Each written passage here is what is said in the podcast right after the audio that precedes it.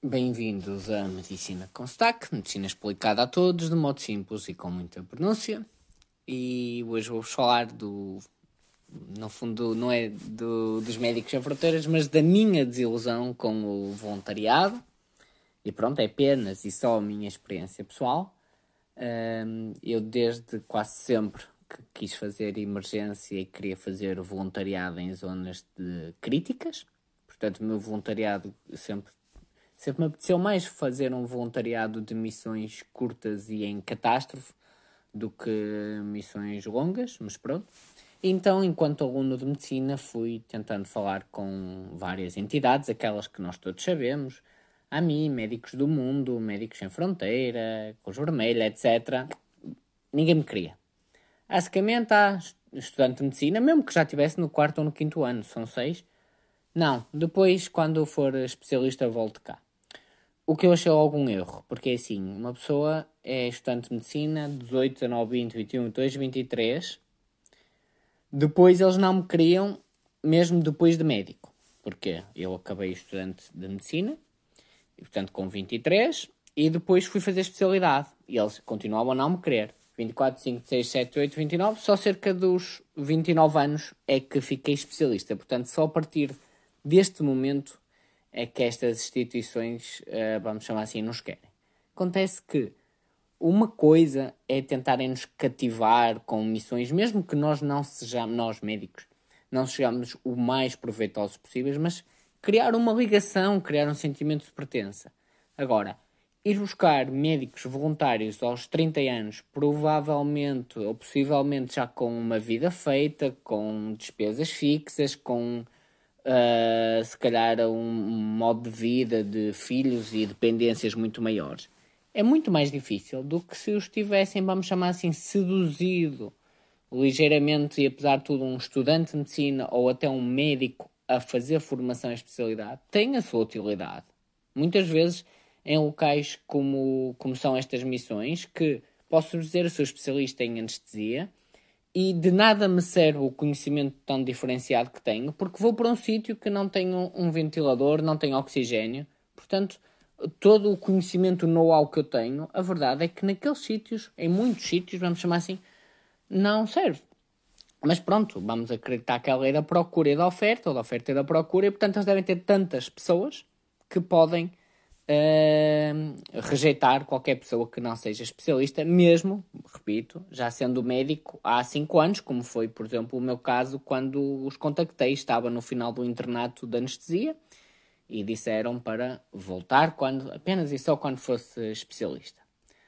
Portanto, um, isto só a partir de quase dos 30 anos é que podia fazer voluntariado, segundo eles. E, mas pronto, eu até para escolher a especialidade pensei nisto, porque a anestesia é uma especialidade necessária, como vos disse, naqueles contextos de crise. E inclusive eu fui fazer, uh, pedi para falar com o Fernando Nobre, presidente da AMI, e para tentar perceber qual o melhor caminho, e posso dizer que foi aí a minha primeira desilusão. Portanto, o que eu vi ali foi que a AMI, na verdade, era uma família e que ele queria era manter, vamos chamar assim, aquele tacho e que não havia naquela instituição e eu não tenho nada, vamos chamar assim, contra ou a favor da mim, simplesmente foi a minha experiência. Um, e portanto fiquei assim, tipo, super desiludido, não é? Uma pessoa como ele que já tinha estado em imensos sítios remotos, que era como se fosse a minha inspiração, na verdade, naquele momento que eu estava a falar com ele, era uma desilusão. E pronto, aqui um à parte, desilusão tanta que com o Covid foi um negacionista de tudo. Uh, acho que está num partido político também negacionista de tudo.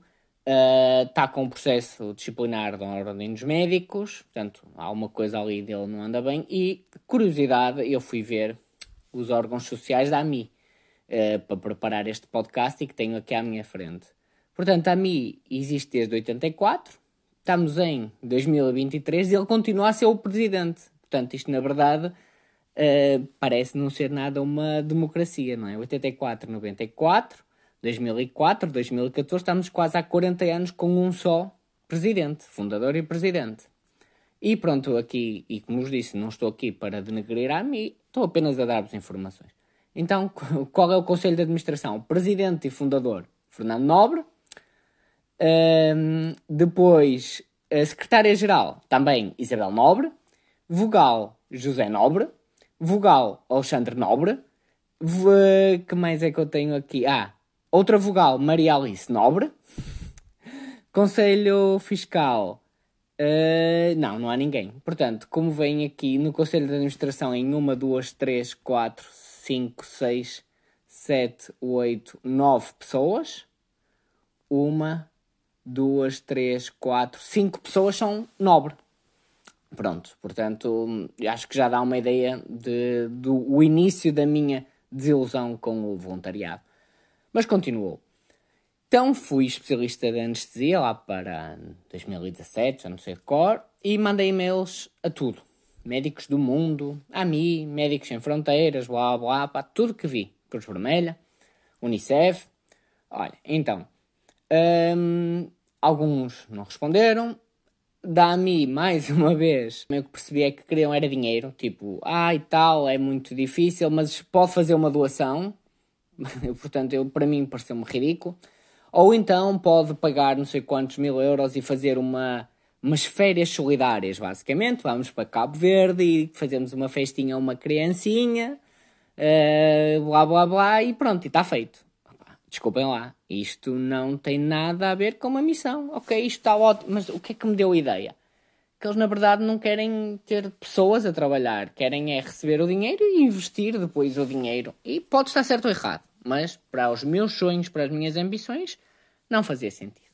Então sobrou os Médicos Sem Fronteiras, que era até o que eu mais admiro, já ganharam um Nobel. Mas aquilo começou logo mal, porque não existe escritórios em Portugal, portanto tenho que falar com a Espanha. Falei com a Espanha e fui completamente uh, ignorado, desorganizado. Foi horrível. Tanto que depois contactei a França. E França falou comigo e depois disse-me: olha, mas eu tenho que mandar o seu processo para a Espanha. Eu garanto-lhe que da última vez correu mal, mas agora vai correr bem. igual. Foi para a Espanha o processo. Opa, uma desorganização, não marcavam nada, uma coisa horrível. E o que é que eu pensei? Se eu neste momento estou em Portugal e preciso de uma coisa básica, que é fazer uma call ou ir a Barcelona e ter uma entrevista e não conseguimos, que suporte, que confiança tenho eu quando eu estiver num sítio, se calhar num país de terceiro mundo, em alguns momentos bastante difíceis e precisar de ajuda. E portanto nunca avançou. Uh, entretanto, lembro-me que na altura também saiu um documentário que era Living in Emergency, dos Médicos Sem Fronteiras, e que as experiências lá contadas são reais, mas não é a realidade que eu, que eu também queria porque pelo menos a minha ideia do documentário é que era muito baseado também no sexo, o escape. Toda a gente andava metida com toda a gente, quer fosse com locais, quer fossem com colegas, uh, fumar droga e mais algumas coisas, e portanto não, não tinha nada, nada a ver com, comigo. E para mim, networking não, não é isso. Networking não é sexo e fumar uh, drogas e bebedar. E portanto, pronto, partilho com vocês. Não sei se algum de vocês teve alguma experiência, mas esta foi a minha e é por isso que eu nunca fiz este meu, vamos chamar assim, sonho. E, claro, lembrei-me deste podcast agora sempre com a guerra da Ucrânia, que eu ainda tentei contactar a embaixada de Israel, que apesar de ter uma posição neutra, que para mim não é, não existe, só quem é neutro uh, não, é, é a favor da Rússia, porque temos de ser todos a favor da Ucrânia, claramente mas que no início mesmo, lá para fevereiro, março, montou um importante hospital de campanha. Eu ainda tentei contactar a embaixada, mas também não tive uh, sucesso. Portanto, quem sabe ainda vou realizar o meu sonho, mas dificilmente será por estas instituições. E claro, além da Ucrânia, também me lembrei mais recentemente disto com a Turquia, que também foi medicina de catástrofe. Obrigado.